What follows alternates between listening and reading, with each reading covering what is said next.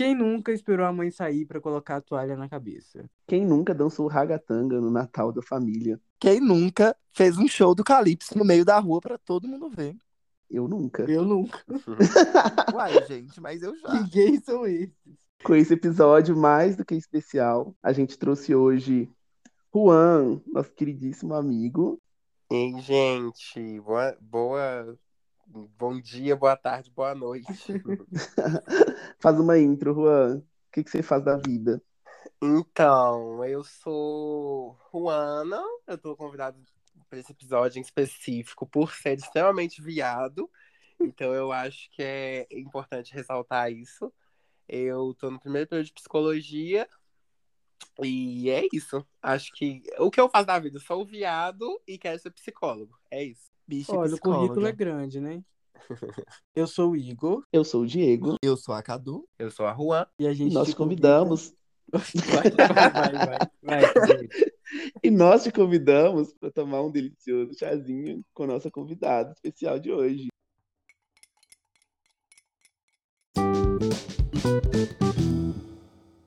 Amiga, a gente precisa te falar que, tipo, foi muito unânime essa questão de, tipo, a gente tava pensando uma pessoa pra chamar e tinha que ser um boiolão.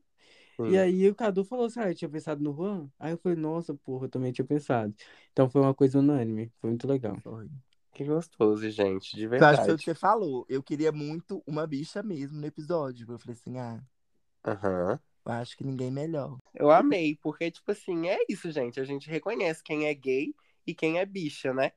Importante Sim. diferenciar isso. É, Sim. Bicha é essa construção mesmo, de se assumir enquanto bicha. É, a Lin mesmo canta sobre isso, hein, né? Bicha travesti, que ela é travesti, mas ela continua com a essência bicha dela. Porque é, o bicha é justamente nesse lugar de, de, de se ultrapassar o, o seu lado, porque, né, a gente tem homens gays, mas aí a gente vai ter o homem gay que abraça sua feminilidade. A bicha tá nesse lugar. De, de entender que a feminilidade é força. Então, quando vocês falam que vocês me chamaram, que vocês pensaram nisso, eu acho muito bacana e fico muito feliz de vocês me enxergarem bicha. Que eu faço o tempo todo questão, eu faço todo o tempo necessidade de, de realmente me mostrar bicha, estar bicha e ser bicha. Então, eu fico muito lisonjeado com esse convite. E eu acho legal a gente citar a bicha, que eu acho que já é mais ou menos o que você falou. E parafraseando o Silvério num podcast que ele fez com a Lin, inclusive, é ele falando sobre o que significa ser bicha pra ele, que é um dos motivos de eu querer tatuar a bicha hoje. Que é onde ele fala que bicha é o significado, é, é a permissão de tudo que foi negado a ele, sabe? Porque durante a vida inteira ele foi tido como estranho, como um patinho feio, e ele nunca se encaixou em lugar nenhum. Então, a partir do momento que ele se reconheceu como bicha, ele deixou de ser viado, deixou de ser gay e passou a ser bicha mesmo. Justamente por ser essa permissão de tudo que foi negado pra ele. Uhum. E a bicha é uma palavra que traz força por si só, né? É uma palavra que antes, antes era, era gozação, que antes era apelido maldoso na escola, talvez. E hoje, é, né, como a palavra POC, talvez, e outras palavras que eram usadas para diminuir uma comunidade, hoje é usada para para se denominar, para mostrar força mesmo. É algo que foi ressignificado, né? Até porque era Uhum. usado de forma pejorativa e hoje é forma de se empoderar. E eu acho que é o que a Juan falou. A gente tem essa diferença entre gay, viado e bicha. E é bem clara pra quem é bicha mesmo, porque normalmente são corpos que são, norma é, é, são marginalizados, desculpa, e que são até mesmo rejeitados. Então, eu acho que é aí que vem essa questão do empoderamento, até porque são pessoas que normalmente são rejeitadas e sofrem preconceito dentro da própria comunidade. Com certeza. E o contrário do que muita gente acha ou pensa, né? A gente já nasce bicho, a gente já nasce viado. E já puxando esse gancho, Juan, já que você é a nossa convidada aí, maravilhosa, conta um pouquinho como é que foi sua infância, assim, tipo, como que você era? Você era realmente uma criança viadona? Conta pra gente. Então, gente, eu acho que é um processo, né? É dentro da gente para entender mesmo os nossos desejos. É criança né, a gente pensa na criança, a criança não tem essa maldade do isso é coisa de bicha ou isso é coisa de hétero. Não, a gente tem esse rolê de eu gosto de fazer isso porque eu gosto de fazer isso. Então, tipo assim, olhando para trás agora, com esses preceitos que a gente já tem, né, depois de crescidos, eu entendo que sim, eu era uma criança viada. Uh, assim, minha infância é, foi basicamente isso que vocês falaram no início do, do podcast. Eu sempre gostei, uma coisa que eu gostava muito de fazer, eu acho isso muito específico, que era usar pregador de, de roupa para fazer unha. Não. Gente, esse pra mim era o momento, essa, essas unhas de, de pregador. E, As unhas de gel dela. Não, total. E aí, hoje em dia, eu gosto de ter, tipo assim, não uso muito, mas eu sempre que posso fazer uma gracinha de pulmão e eu gosto. Então, tipo assim, é, é, é esse lugar, né? Como é que a infância reflete na vida adulta da gente. É, em traumas também. Então, tipo assim, meus desejos ainda são os desejos daquela mesma criança viada, que não conseguiu realizar tudo que queria na infância, justamente por ter sido negado, por ter sido abafado. Minha infância foi é, assim, eu tinha uma certa liberdade, pois assim, a maior parte da minha família, mas eu tinha uma mãe e tenho ainda uma mãe muito preconceituosa. Então, até certo ponto era permissivo. Por exemplo, minha mãe comprava boneca para mim. Eu tive 10 Monster High, mas aí gostar de homem já é demais. Querer vestir como as bonecas que eu tanto gostava era demais. Então, tipo assim, qual que é o limite que a sua criança pode ser viada? Eu, essa é uma pergunta que eu faço pros pais, né? Beleza, pode ser viado, mas até que ponto? E não existe isso. De, tipo assim, limite pra sua viadagem, limite pra sua criança sendo bicha. É, é, vai além disso tudo. Inclusive, é, vai ter essa dificuldade de encorajar né, sua criança, mas dar o suporte, não é encorajar também, porque senão fica, cai nesse lugar do, da ideologia, ensinar nossas crianças a, e não é ensinado, a, é, vem da gente. Então é justamente dar esse suporte, ser uma muleta no mundo que tanto tenta derrubar a gente, nós crianças bichas, nós crianças que performamos Beyoncé, que usamos toalha de cabelo, que vestimos a roupa da mãe da gente quando, quando a mãe sai de casa, já estive nesse lugar, já passei maquiagem escondido. E, mas é igual você falou, né? É uma coisa que foi entregue pra gente, assim, né? Tipo, na escola. Porque, por exemplo, a gente fala na escola porque é o principal local que, que vem essas referências. Mas os termos pejorativos, eles são entregues pra gente, assim, no colo. E a gente nem sabe, sabe? A gente nem tem noção daquilo. Uhum. Alguém, che... Alguém que já sabia, que já estava entendendo, joga aquilo na gente e aí, no momento, você não sabe. No seu caso, você falou que você tinha mais liberdade, mas, por exemplo, no meu caso, eu não tinha, então era uma coisa escondida. E aí, quando, quando alguém falava, eu tinha que rebater, eu tinha que xingar, porque não era aceitável. Uhum. Eu acho que com muita gente é assim, entendeu? Tem que, tipo, quando surge um xingamento, quando surge a ofensa, é, você tinha que rebater ou chamar a pessoa de volta, porque era inaceitável o fato de você ser aquilo. Sim. E, e você, aí... e você, Cadu, como é que foi sua infância, amiga? A gente acha que é o que a Juan falou mesmo. Foi um resumo de tudo que a gente falou no começo. Onde eu me vi muita Cardi B quando ela citou as unhas de pregador, sabe? Que eu pegava e ficava batendo a unha assim, tipo, muito viadinha. Eu esperando minha mãe sair pra colocar o salto dela. E toalha, era toalha ou blusa na cabeça, só que eu ainda não performava Beyoncé. Porque Beyoncé entrou na minha vida só na adolescência.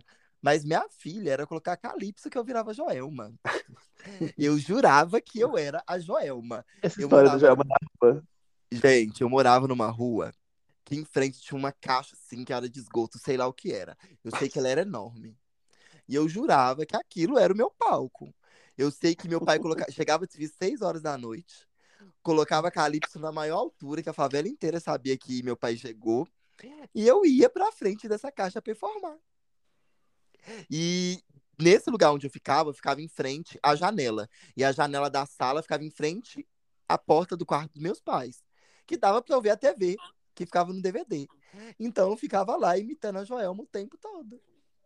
E, tipo, eu com meu cabelinho de blusa, porque eu não levava a toalha pra fora e performando Joelma lá, igual doido. Mas eu acho que também isso que a Diego falou sobre o que o povo. Isso, eu sei que essa fase para mim não foi nem um pouco fácil. Porque antes mesmo de eu saber o que eu era, o povo me falava o que eu era. Então, um, um, tem uma cena que me marcou muito, que foi justamente nessas performances minhas.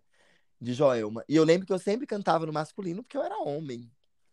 Então, nessa hora eu tava lá performando pra caralho, me achando a Joelma. Aí passou um amigo do meu primo na hora e me xingando horrores, tipo, viadinho, gay, alguma coisa assim. E eu parei na hora, travei, me fechei e fiquei tentando entender o porquê que eu era viado, sendo que eu falei no masculino. E eu indignada. E, e, a minha, e a minha parte de. E a minha. Gente, me lembra. Minha época de criança viada foi basicamente isso. Eu performando meus forró, porque eu não tive o pop da minha vida nessa época.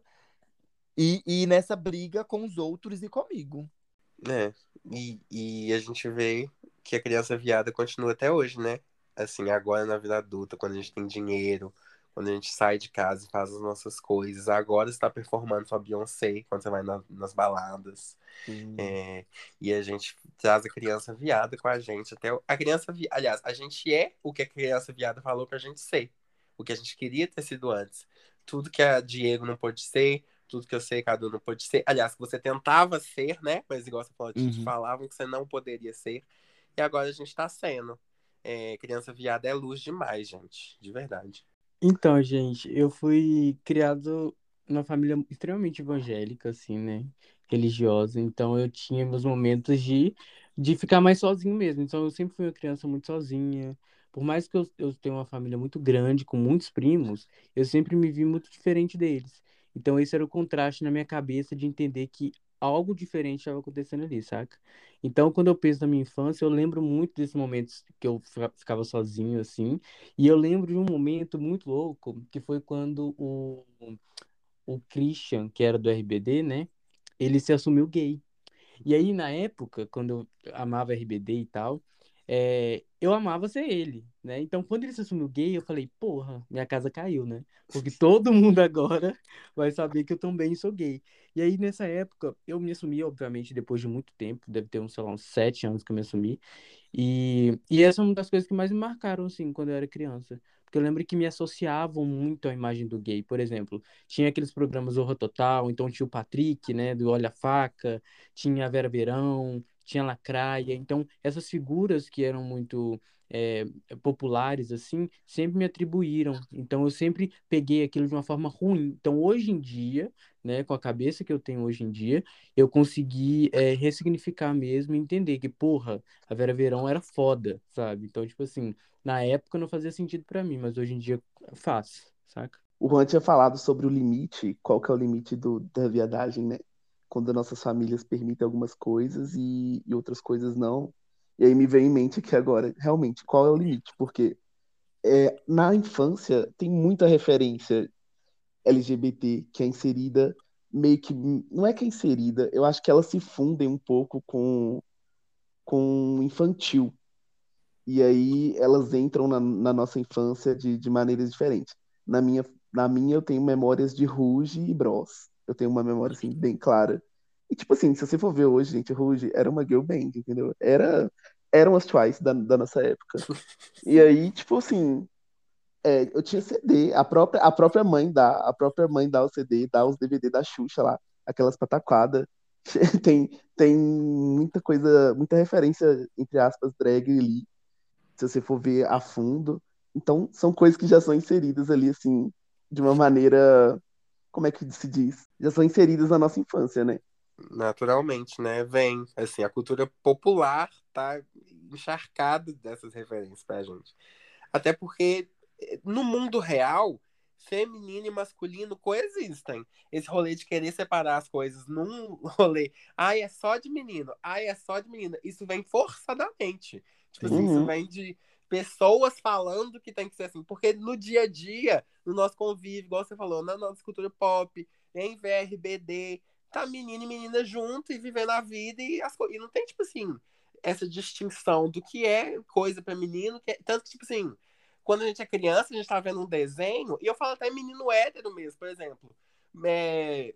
Menino hétero vai ver o Winx. Eu tenho exemplo do meu primo aqui dentro de casa. Vai ver o Winx. Ah, eu sou tal fada. E ele, sim, já. Ele não né? Não que ele seja hétero ou gay, porque não tá no momento de falar isso. Mas falando em estereótipos, né? é o estereótipo da criança heterossexual e mesmo assim ele se identificou como uma fada. Então, tipo assim, a noção é não tem essa distinção de tipo, ai, ser fada é de menina. Sabe? Ser um caminhão é de menino. Aqui, quando vai ver um desenho de caminhão, tipo, what, sabe? What the fuck? O que é isso? De, de, de menino e de menina. Até porque eu, como filho até uma certa idade, eu amava brincar de carrinho e de fazer pista de carrinho na areia e essas coisas assim, bem, abre aspas, masculinas, assim. Eu adorava era bem mais para isso do que aquela criança que brincava com boneca e esses trenzinhos assim, sabe? Uhum. Então é uma coisa que, vem, que vem de fora mesmo. Eu tô, cara, eu tô muito imerso nesse assunto. Eu tô, eu tô muito imerso. a gente ficou ouvindo duas psicólogas falar e a gente é... perguntar quais eram suas referências de, de. suas referências de infância. Mas você tem, Juan, 22? Eu tenho 20. Mulher, a Juan é dos anos 2000. Meu Deus, é uma geração Z. De 2002. Ela é geração Z. A gente é milênio. Mulher, você é da idade do meu irmão. Mano, eu sou um baby. Já sou bicha nesse tanto. Onde é que eu e vou são, parar? é, é, Eu são, amo. são Já- poucos anos de diferença, mas as referências são totalmente diferentes. É. Eu A acho. gente pode Eu, falar exemplo, Ai, não é diferente, não. Eu vejo muitas referências dela, como as que a gente citou. Sim. Mas eu não peguei Ruge, por exemplo. Ela não pegou Ah, Ruge. verdade. Nossa, Rebelde nossa. também nem tanto. Eu tenho Tá. um vídeo dançando a sererê no Natal. E é isso. Safado. Põe na capa Bom. do. A gente pode falar, gente, sobre a, a- fazer uma comparação das referências de antigamente com as referências de hoje em dia. Porque, por exemplo, uma coisa que, não sendo uma criança viada, né, mas minha irmã, por exemplo, minha irmã, tipo, ouve, sei lá, Urias, ouve Linda Quebrada, ouve Pablo Vittar, e, tipo assim, Uhum. como seria se na nossa época a gente tivesse essas pessoas, sabe? Tipo assim, o Uhum. quão importante é olhar pra TV hoje em dia, ligar a TV num domingo e ter um, um boiola de peruca, sabe? No, no programa mais popular da TV, Uma chaleira de calcinha. sabe? Então isso é foda, cara. Acho que isso é muito importante a gente pontuar também. É verdade. Mas você, é, Juan, como é que, quais referências que você tinha, assim, na sua infância, na TV, nos filmes? Porque a, eu- a gente aqui do podcast é um pouco mais velho que você, né? Pra- não vou falar idades aqui não, gente. Mas as referências nossas eu acho que vai ser um pouco diferente das das suas. Pois é, vocês falam assim, muito do pop BR, né? Vocês falaram Ruge, Latino aqui também tinha. Latino não, né? RBD. É, Latino. Bate na madeira. RBD. Então, é, as minhas referências foram muito do pop internacional, assim, dos anos 2000. Britney, é, Lady Gaga, eu bebia nesse lugar. E aí, é igual a gente estava falando antes, de como a gente tinha que buscar a referência da bicha na mulher, né? Sendo que, tipo assim, a- a- as noções de feminilidade na mulher. A gente não tinha um homem feminino que a gente se inspirasse, igual hoje em dia a gente tem Pablo Vittar, a gente tem é, Glória Groove, esses homens de peruca pra gente se inspirar. Então, tipo assim, essas referências mesmo, essa transição, né? Do, do um primeiro momento, essas divas nacionais, Joelma, Ruge, aí a gente chega para um pop 2000 voltado para as divas internacionais. É, aí as minhas referências maiores eram Lady Gaga mesmo. Eu lembro, eu tenho a memória de eu saindo de trás do sofá lá de casa, o sofá maior do que eu, e eu subindo no, pal- no palco, eu subindo no sofá para fazer de palco, que eu tava performando Bad Romance. É tipo a primeira música que eu tenho memória de estar performando é Bad Romance da Lady Gaga. Então, tipo assim, era a Gaga, Beyoncé nesse lugar. Aí a gente passa para essa transição atual que a gente tem é, RuPaul, é, lá no, no final dos, do- da- dos anos 2010, né? Começou a ser globalizado, assim, é, a- Uhum. a, a arte drag. Então aí a gente tem um começo meio fraco, com a, com a RuPaul ali chegando de mansinho na sua televisão. E aí, hoje em dia, a gente já tem esse boom de Pablo no, no, no Domingão todo, todo, todo domingo, na, da Glória na televisão, da Glória em festivais. Então, tipo assim, é realmente se encontrar enquanto homem e viado, assim, para quem é, é- não cruza essa barreira de gênero, porque você- porque eu acho que tipo assim, o ser bicho é abraçar a feminilidade, mas não necessariamente desistir da binaridade, nananã. A crítica não tá nisso, né? É, você pode ser um homem gay e sim, sou afeminado. A bicha tá nesse lugar de abraçar a feminilidade e reconhecer enquanto força. Então, ver homens afeminados o tempo todo é muito, muito prazeroso. Tipo assim, muito gostoso mesmo. É sentir que eles alcançaram isso, sabe? Uhum. Essas referências mesmo. Eu acho que Eu minhas acho- primeiras referências foram, igual eu falei, foi o Bros e Ruge, que foi o auge da minha infância. Eu acho que RBD, eu acho que é porque eu não era tão fissurado assim, mas eu, eu peguei uma vibe ali que tinha, assim, bem- te vendia nas lojas a, a identidade falsa dos personagens. Vocês tiveram? Sim, eu amava. Eu bebi mais dessa fonte. E mais infancinha mesmo, foi, eu tive muita Xuxa. Eu tenho a impressão que a Xuxa ainda tem. A Xuxa traz um quê GLS ali. Mesmo no Xuxa só pra baixinhos. Não sei. Vocês viram? Ela é realmente uma maricona. A Diego é tão maricona que ela me solta um Ah. GLS. E você? É. Ah, o GLS foi meme, né, viado? E você? Ah, tá. Ó, eu, gente, Kelly Key. Kelly Key, Nossa, Xuxa. sim. Gente, Kelly Key era o auge da minha criança viada, junto com Companhia do Calypso e Calypso, que eu já citei. E as letras da Kelly. Key, as letras da Kelly Key era tipo tudo. Ela e um macho, ela terminou com o macho, ela brigou com o macho e a gente cantava horrores. Nossa, e eu lá performando horrores, como se estivesse sofrendo, sabe? Tipo, por um macho. A criança de 8 anos cantando Não quero mais brincar, brincar de adolescente. Gente, não tinha supervisão de adulto mesmo nessa época, né? Mulher não tinha nenhuma. Os axé da época. Eu lembro que, que também tinha uma influência de axé, porque onde eu morava, igual o povo fazia com Miami, é, eles faziam com axé lá onde eu morava. E, gente, eu era uma criança. Ai, gente, o plot. A minha. O meu, o meu auge de criança viada era a Valadão, que eu esqueci o nome dela. Aos Ana olhos do Paula. pai. Ana Isso Paula. mesmo. Aos olhos do pai. Gente, eu era aquela criança crente. Com que eu paninho, dançava amigo. aos olhos do Com pai na igreja, dançava nas apresentações da escola. E eu, eu, eu me vejo hoje muito viadinha dançando isso. E eu amo de eu estar, tipo, bem gayzinha na igreja, sabe? Tanto que trouxe dá- como aí é que a que gente foi? vê que tá nos olhos dos outros, né? É, Porque você tava lá fazendo uma coisa que talvez você gostava na época. sim. E muita gente devia estar olhando pra você e julgando você, sua mãe que te levava, não sei. Mulher, ninguém, eu ia sozinha. A Ah, então, frente hum. minha casa. E aí, tipo, as pessoas deviam olhar com um olhar, tipo, de julgamento mesmo. Porque as pessoas de fora veem, né? Não tem como. As pessoas fingem que não veem, mas veem. Mas igual eu falei, tipo, se, se, se não vê, se não existir esse tema que a gente tá falando aqui hoje. Eu era bem crente, né? Então, tipo, minhas referências, elas acabavam caindo nessa questão da igreja. Então, A referência dela é Priscila Alcântara. Priscila Alcântara, Até hoje. até hoje. até hoje. Mas era basicamente isso, tipo assim, eu queria ser do grupo de, louv de, de dança, e aí só tinha meninas do grupo de dança, e eu ficava tipo, meu Deus, o que que eu faço? Né? Aí entra aquela questão da religiosidade na igreja, de orar pra, pra ser curado, todo esse rolê pesado, que eu acho que todo gay crente meio que passou por isso, né? Mas aí, graças a Deus, eu me libertei. Amém. A woman. Já trazendo mais pra adolescência, eu acho. Hum. saindo um pouco da infância, é, eu acho que uma pré-adolescência e trazendo tudo isso que a gente acompanhava e tal, vocês chegaram até algum crush na época? Tipo, ai, tô fraquinha por isso. Crush de famoso, você fala? Tipo assim, da escola.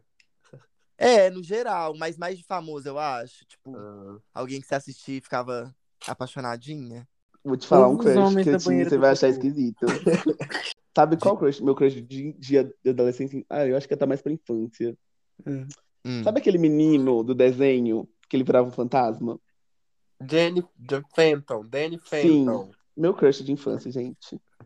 Gente, é animação. A perturbada.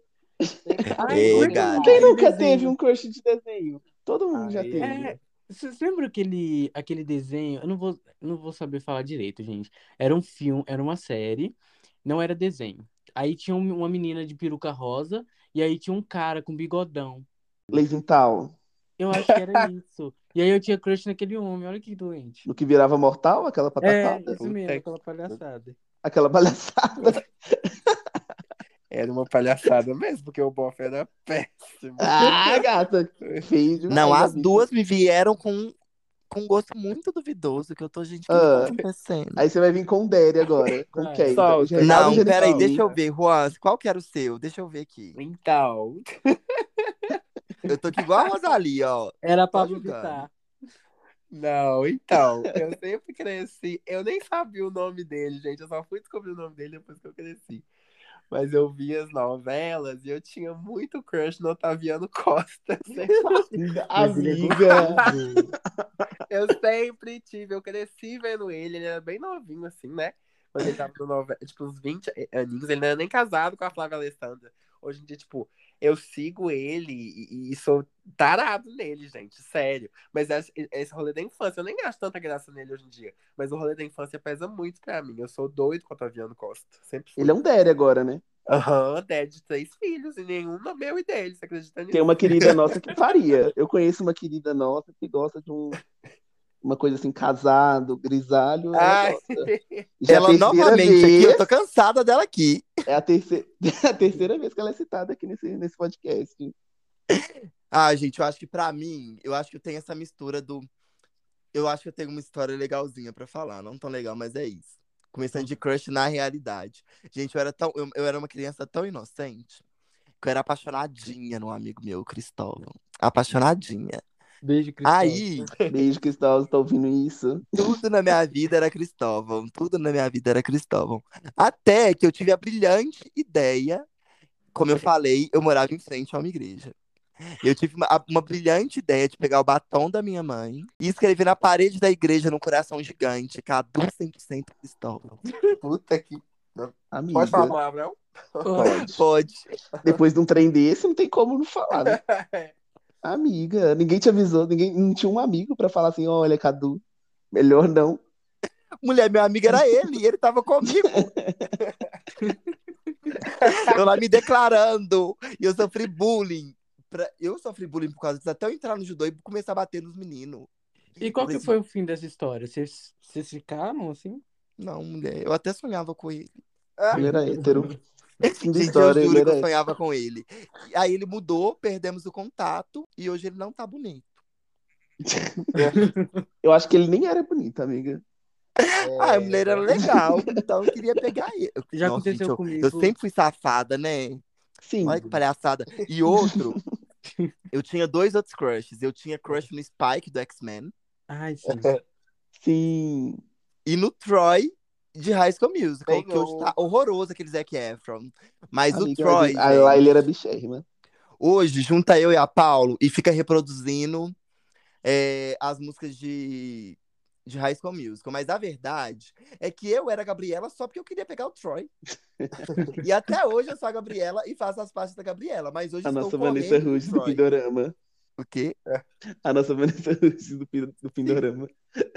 Aí eu tinha muito crush nos Gêmeos a bordo, gente. Ai, eu gostava do, do, do bonzinho, eu gostava do nerd. Amiga, eles eram gêmeos.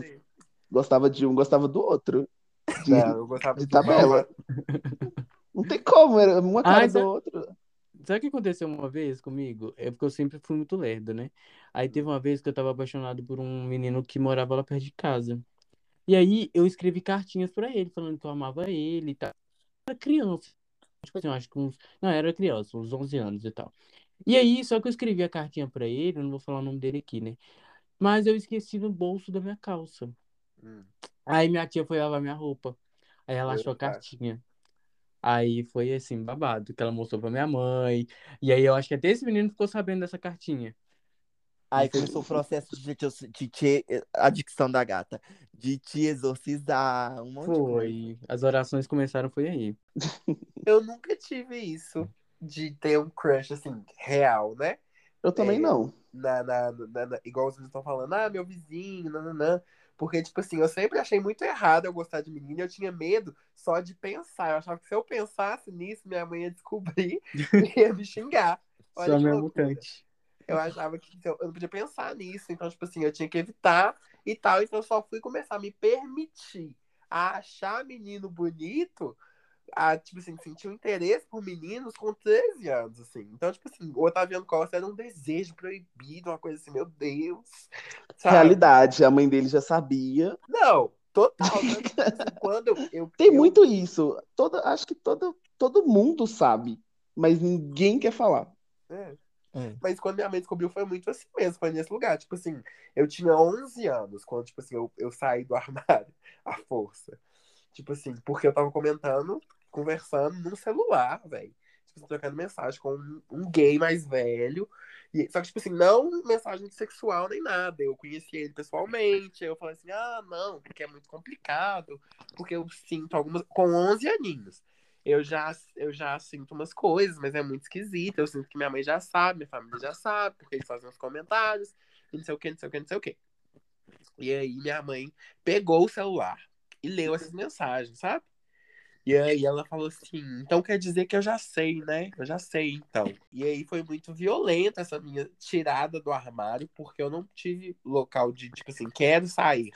Eu fui realmente tirado e eu fui vilanizado nesse lugar que é, desde então, é, o eu ser gay, o eu ser viado, desde os 11 anos até recentemente, sempre foi, recentemente, eu digo esse ano, foi colocado como um lugar de atacar minha mãe, de ataque, sabe? O, o ser eu ser eu mesmo sempre foi posto no lugar de é, eu tô sendo rebelde, eu tô querendo me mostrar, eu tô querendo fazer isso pra atacar ela, pra diminuir ela, pra machucar ela. Tanto que quando ela descobriu isso, ela se trancou no quarto, falou que não ia sair mais até ela morrer. Foi literalmente isso. É muito pesado é, esse lugar da- das revelações pra família. Algumas histórias, né? E, e para mim foi isso. Ela só saiu porque minha avó falou que não comeria enquanto ela não saísse. Então, tipo assim, é, é um lugar. Foi muito violento. Imagina uma criança de 11 anos é, que fez de tudo pra mãe não descobrir, que se culpava por sequer pensar nisso, e tudo em prol da minha mãe. Ser vilanizado por ela e falar que eu nunca pensei nela. Sabe? Tipo assim, a mente assim, bum. A- Aí, tipo assim, foi dali que eu comecei a entender, desde os 11 anos. Acho que por isso que, assim, tão cedo, né? Que eu acho 20 anos uma idade muito nova. É, a gente tá zoando aqui que, ai, a gente tá velho, nanana, Kakura. Gente, eu acho que a gente morre muito novo. A gente não, Uhum. quando a gente tá começando a aprender alguma coisa, a gente morre. Então, tipo assim, a gente tá muito novo. Com 20 anos eu me acho muito novo, mas eu sinto que eu sei de muita coisa sobre mim mesmo. Não sobre o mundo, porque eu não tenho como saber sobre o mundo. Tem como eu achar, né? Mas assim, sobre mim mesmo, eu acho que vem desse lugar, de eu ter sido forçado a sair de dentro do armário com 11 anos. Então, assim, eu tô fora do armário tem 9. Eu passei min- minha pré-adolescência toda já fora do armário. E tem esse diferencial das gatinhas que se assumem com 18, 19. Eu não tive essa escolha. Então, assim, é, é isso. Eu ia pedir o Juan pra ele dar uma dica, assim, tipo, sei lá, pra, pra quem tá ouvindo e tal, e que tá passando por isso, alguma coisa assim, sabe? Eu acho que, assim, a maior dica é fazer morar em você mesmo. E, Tipo assim, e essa dica não é válida só pra bicha. Só, isso ultrapassa esse recorte que a gente tá fazendo aqui e vai pra qualquer coisa. Porque quando você confia em você e se conhece, o autoconhecimento é a chave. Então, assim, aí entra o Juan psicólogo, que vai defender todo mundo na terapia. Mas por que, que eu acho que a terapia é um método muito importante? Porque ela vai te levar ao autoconhecimento. Se você achar que você está em outro, outros métodos que não a terapia de chegar no autoconhecimento, bacana, usa eles. Mas eu acho que o mais, assim, cientificamente comprovado é a terapia. Então, assim, é, quando a gente é criança, a gente não tem esse lugar, né, de terapia. Então, onde eu fui me, me, me recolher foi nas minhas referências mesmo. Foi na Lady Gaga lançando Born This Way, foi entendendo é, é, esses lugares mesmo. Então, tipo assim, o conselho é se conheça, entenda o que você quer para sua vida, independente do que os outros querem para ela, sabe? Tipo assim, independente do que seus amigos falam, independente do que sua família fala, independente do que a sociedade fala, principalmente, porque se fosse pra gente, nós quatro aqui, e todo mundo ouviu o que a sociedade espera da gente, a gente ia tá, nem tá fazendo esse podcast. Porque assim, esse podcast aqui já é uma falar sobre coisas que não são faladas. Então é muito esse lugar, entender que o que a gente sente não é um lugar de tabu, sabe? O que a gente sente é válido e verdadeiro. O conselho que fica mesmo é de entender e validar seus sentimentos, porque principalmente nesse lugar da infância, de tipo assim, é uma fase, vai passar, a gente tende a invalidar esse, esse, esse lugar. Tipo assim, não, realmente é uma fase, vai passar. E vai deixando, e vai colocando de lado, e não vai se permitindo sentir. E nisso eu falo também sentir coisas ruins, porque a gente tem essa noção, tipo assim, por exemplo, quando eu, quando eu tava, é, quando eu fui arrancado do armário, eu achava que eu tinha que ficar bem, o mais rápido possível. Então, ainda tem uma parte de mim que sofre muito esse luto do ter sido arrancado, e já tem nove anos isso. Então tem uma uhum. parte de mim que ainda sofre esse luto porque eu não me permiti sentir. Então, tipo assim, sinta, o conselho é sinta todos os sentimentos. Os sentimentos bons e os sentimentos ruins. Porque quando a gente sente todos, quando a gente exaure, até a último, tipo assim, não tem mais desse sentimento para eu sentir, você consegue seguir em frente e construir sentimentos novos. Então, o conselho é autoconhecimento e permitir sentir o que você está sentindo. Sem julgamento, sem culpabilidade. É só sentir mesmo, na maior potência que você puder sem também, tipo assim, ficar buscando respostas externas, porque eu acho que às vezes o, o, o, as falas dos outros contaminam o que a gente acha da gente mesmo. É isso. Nossa, Sim, tá até porque a vivência do outro é diferente da nossa, a situação do outro é diferente. Eu acho legal você falar sobre isso de sentir, porque eu sempre falo muito isso com meus amigos. De se for pra, se for pra ficar na bad, fica, se for pra ficar com raiva, fica. Porque se a gente não se permitir sentir, a gente vai pular processos e mais para frente a gente vai sentir que tá faltando algo mesmo justamente por causa disso. Então, eu acho que teve alguns pontos que você tocou que eu acho até importante citar, porque a gente sempre fala muito na comunidade sobre a sensação que nós temos de que nós vivemos numa adolescência eterna. Mas a verdade é que a gente não, não viveu a nossa adolescência, sabe? Eu acho que mesmo você, igual você falou, você foi tirado do armário muito cedo. E mesmo assim, você ainda não teve a permissão de fazer nada do que você tem hoje, sabe? Então acaba que quando a gente começa a alcançar essa independência, a gente, a gente vira maior de idade mesmo, a gente começa a ir atrás de tudo que nos foi negado, que é os rolês mesmo, aproveitar a vida, de, e tipo, da gente poder toma, tomar nossas próprias decisões, já que até a gente fazer os 18, quem toma as nossas decisões são os nossos pais, porque eles, essa falsa sensação de que tem que estar tá tem que estar tá controlando a gente o tempo todo e de que eles que têm que tomar as nossas decisões, porque a gente não tá apto para isso. Só que isso fode tanto a gente, pelo menos para mim foi assim, eu senti e com a sua fala eu senti que foi assim também. Que isso força a gente a amadurecer muito cedo. E eu sempre falei muito com ele, falei assim, mulher, eu ainda sou um menino de 24 anos. Uhum. Que foi o que você falou sobre ter 20. Eu brinquei aqui diversas vezes sobre eu estar me sentindo uma maricona. Mas eu ainda tenho essa de que eu sou um menino de 24 anos. Até porque só tem seis anos que eu vivo minha vida. Que tem apenas seis anos que eu me assumi. E olha que o meu processo de sair do armário foi muito leve, porque minha mãe foi muito tranquila. Então, quando eu falei com ela desesperado, porque o meu corpo já não estava dando conta mais, e ela sabia muito bem disso, acho que minha família sabe muito bem disso, acabou que ela me acolheu e só falou: Ó, oh, você sabe que o treinar fora não vai ser fácil e que preconceito você vai sofrer até dentro da família. Falei assim, mãe, eu já sei, só que assim, quero que eles tomem no cu. E pronto. E é engraçado porque antes de assumir, não, não tem esses preconceitos. Mesmo você tendo todos os trejeitos, todos os, os tipo, toda criança viada. E aí quando a pessoa fala, ah, eu sou isso, eu sou aquilo e ponto. E aí parece que você virou outra pessoa. É. E é. tudo bem você ser, mas você, você tem que ser escondido. Acho que é a quebra de expectativa, né? Uhum. Assim, tem uma imagem na sua cabeça e quando você quebra isso, vai. Nossa, vem uma enxurrada de outras coisas, porque aí vem um tanto de preceitos sobre outras pessoas que não você, mas que representam o que você representa, e aí ela vai te tratar como ela trataria essa pessoa. Para de enxergar o filho dela, o neto dela, sobrinho dela, e passa a enxergar um gay degenerado, sei lá, por exemplo, essa visão que tem, né? É, então, tipo assim, é, é justamente trocar indiví a individualidade, a subjetividade, ignorar isso e passar a jogar você numa coletividade que tá, na maioria das vezes nem é a real. Então é muito confuso, porque para de te tratar enquanto pessoa e te coloca como o gay. Você é o gay da família. Você é, é, sabe? Tipo assim, não, eu sou o Juan, sempre fui o Juan, sempre serei o Juan. Não sou o gay da. Sim, sou, mas vocês entenderam. E, tipo assim, não é nesse lugar. No meu caso, gente, essa questão de se assumir, como é que foi? é, repetindo, né? Como eu fui criado na igreja e tudo mais, eu tinha muito medo, né? Eu tinha medo do que minha mãe ia pensar, do que minha família ia pensar. E aí eu tenho uma amiga que é a Júlia, beijo, Júlia. E aí a gente sempre frequentou a igreja juntos. E aí eu lembro que no dia eu tava muito agoniado, gente, porque eu cantava na igreja e eu não sentia que eu era a pessoa mais pura, é uma coisa na minha cabeça, óbvio, né? Mas é uma pessoa mais pura do mundo para estar tá naquele lugar. Por, por eu saber já me entender como uma pessoa gay.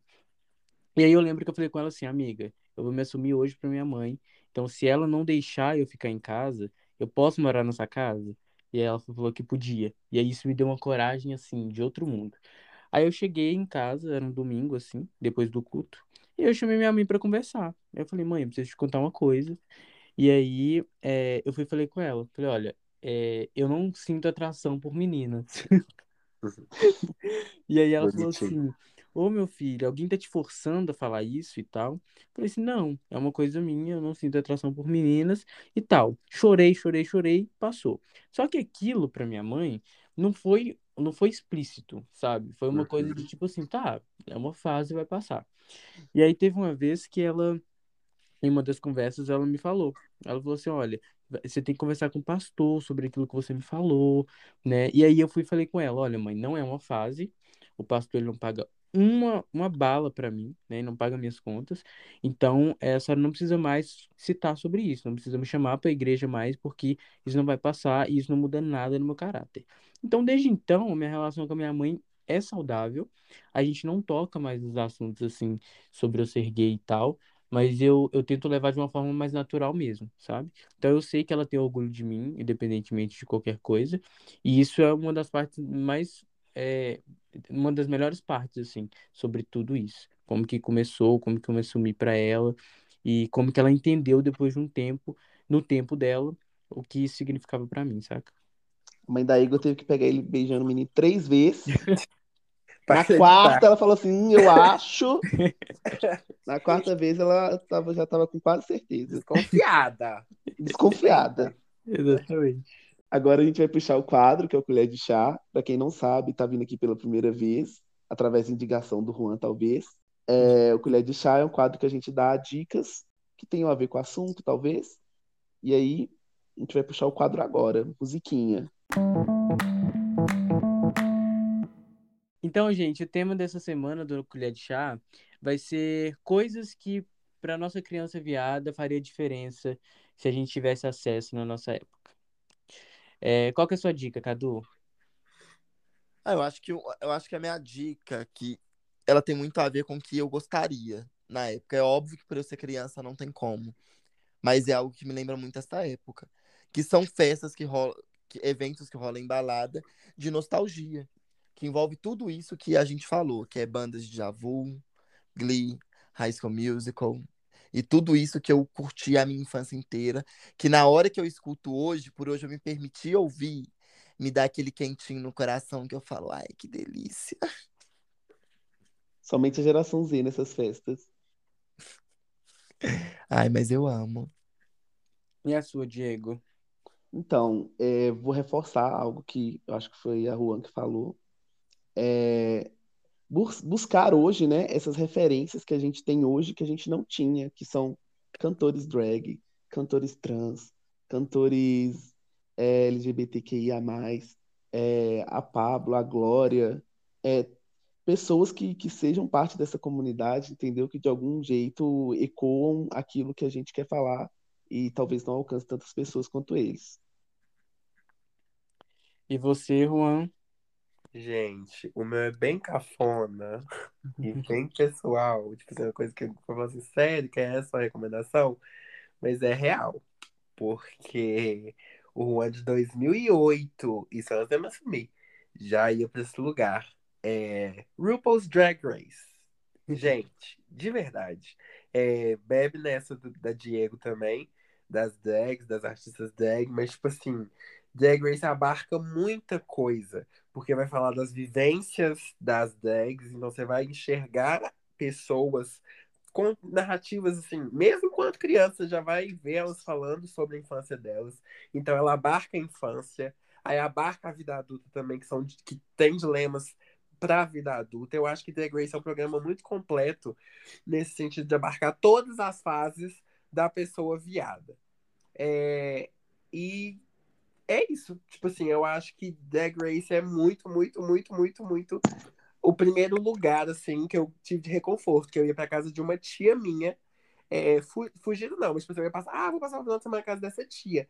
E lá eu via Drag Race tipo assim, escondidaço da minha mãe. E eu via e eu já, tipo assim, meu Deus, que barbarização, que lacre. Então, tipo assim, é justamente ver e entender que você também pode fazer aquilo. E é muito cafona, eu digo, porque rola uma forçação, sim, para as gatas jogarem uma narrativa triste. É um programa meio montado, assim, no backstage.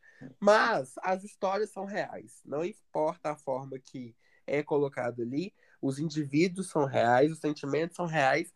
Então, tipo assim, é muito gostoso para desde as crianças até a nós adultas. Às vezes eu me emociono com Drag Race, confesso.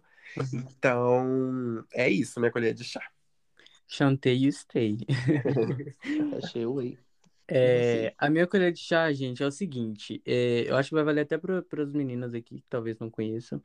É, eu descobri um podcast há um tempo atrás que chama Além do Meme é do Papel Pop, né? Deixa eu ver se eu não tô falando merda, é isso mesmo, Papel Pop. E eles contam a história por trás do meme, assim. E aí uma das histórias que me chamou mais atenção foi da Alexia Brito, né, mais conhecido como Botapó. E aí é muito legal. Ela se identifica com uma mulher trans, ela é foda. E então vai lá ouvir, chama Além do Meme, tem vários episódios com vários, é, várias personalidades assim da internet e a história dela é muito legal. Chique. Geração Z que tá ouvindo a gente, aproveita que vocês estão tendo muita referência. E cuidem das nossas crianças, gente. É muito cuidem importante cuidar das nossas crianças. É isso. Obrigado por ouvirem até aqui. Obrigado por quem está ouvindo nosso podcast. Comenta esse episódio aqui. O que que fez a sua criança, independentemente se era criança viada ou não, o que que fazia a sua criança sorrir? O que que era o mais legal da sua infância? Conta pra gente. Queria agradecer aqui cada comentário saibam que é são lidos e compartilhados entre a gente no, no nosso privado, os comentários no, no Spotify, os comentários é, no nosso PV, os comentários no YouTube, a gente acompanha tudo, a gente compartilha tudo, porque a vitória é nossa também, né? Eu queria pedir também para vocês que estão vendo pelo, ouvindo pelo Spotify, é, avaliarem o canal nas estrelinhas e seguirem o canal também, tá, pessoal? Ah, gente, é isso. A parte fofa fica com a e, e com a Diego. Tchauzinho pra vocês. beijo, beijo. Considerações finais, Juan. Ai, gente, então. É, eu queria, assim, pro ouvinte aí do outro lado, é, explicar o que significou esse convite para mim mesmo. Que eu já falei no começo, dei uma pincelada. Mas para mim esse convite foi tipo assim, é, pro ouvinte essas gatinhas são minhas amigas do meu ciclo. Então, ser convidado por elas para estar num projeto delas, tipo assim, eu não esperava, de verdade, foi tipo, super inesperado. Elas me convidaram hoje mesmo para gravar hoje mesmo. Eu já fiquei assim, meu Deus, será que eu vou? De verdade, eu tô confiando na barriga desde a hora que eu fui convidado. Então, assim, porque eu, eu, eu vejo o empenho que elas estão colocando nisso. É, realmente um projetaço delas, uma coisa muito linda de ver, tomando forma. É, porque a gente sonha muito, mas idealizar é muito diferente. Elas estão idealizando. Então, tipo assim, ser convidado para somar nesse rolê das gatinhas, gente. É, eu me senti de verdade. Eu até falei lá na sala, melhor dia da minha vida. Porque, tipo assim, é sobre se sentir validado também. É lógico que eu me considero pra caramba, que eu sou meu maior fã, mas é muito gostoso você se sentir validado por quem você é, por quem você admira. E eu admiro muito essas três. Então, assim, Obrigado. assim, para mim foi muito especial estar tá aqui falando principalmente desse tema, porque igual eu falei, ser reconhecido viado é o que eu tento fazer todo dia. Eu não, não quero que falem bichinha, não, amor, bichona, não é inha, não é viadinho, é viadão. Então, tipo assim, todo dia eu tô nessa luta para ser reconhecido mesmo enquanto um viado. E, e ser chamado para falar sobre ser viado reafirmou tudo, revalidou tudo que eu tô fazendo. Eu falei, não, então realmente eu tô conseguindo transmitir o que eu quero. Tô no caminho certo. Tô no caminho certo. Então, tipo assim, pra mim foi muito especial estar tá aqui. É, espero que vocês tenham gostado também, do, que, que a gente tenha agregado alguma coisa na vida de vocês. Aulas aqui hoje com duas psicólogas. Ó, pega elas, as duas no É. mesmo período, gente. Não escuta muito elas, não. Mas é isso.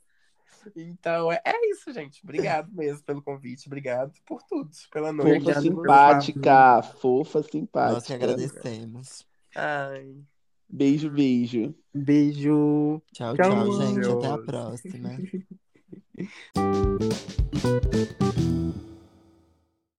E verdadeiro. Então, Amiga, seu Juan. microfone travou. Juan, a gente perdeu. Perdemos mesmo. Em memória de Juan. Em memória. eu Ela caí. foi silenciada, você? Rest, in peace. Fui dar um conselho pra sociedade. E a sociedade o quê? Bufo na cara dela. Você está tentando me silenciar? Que ódio.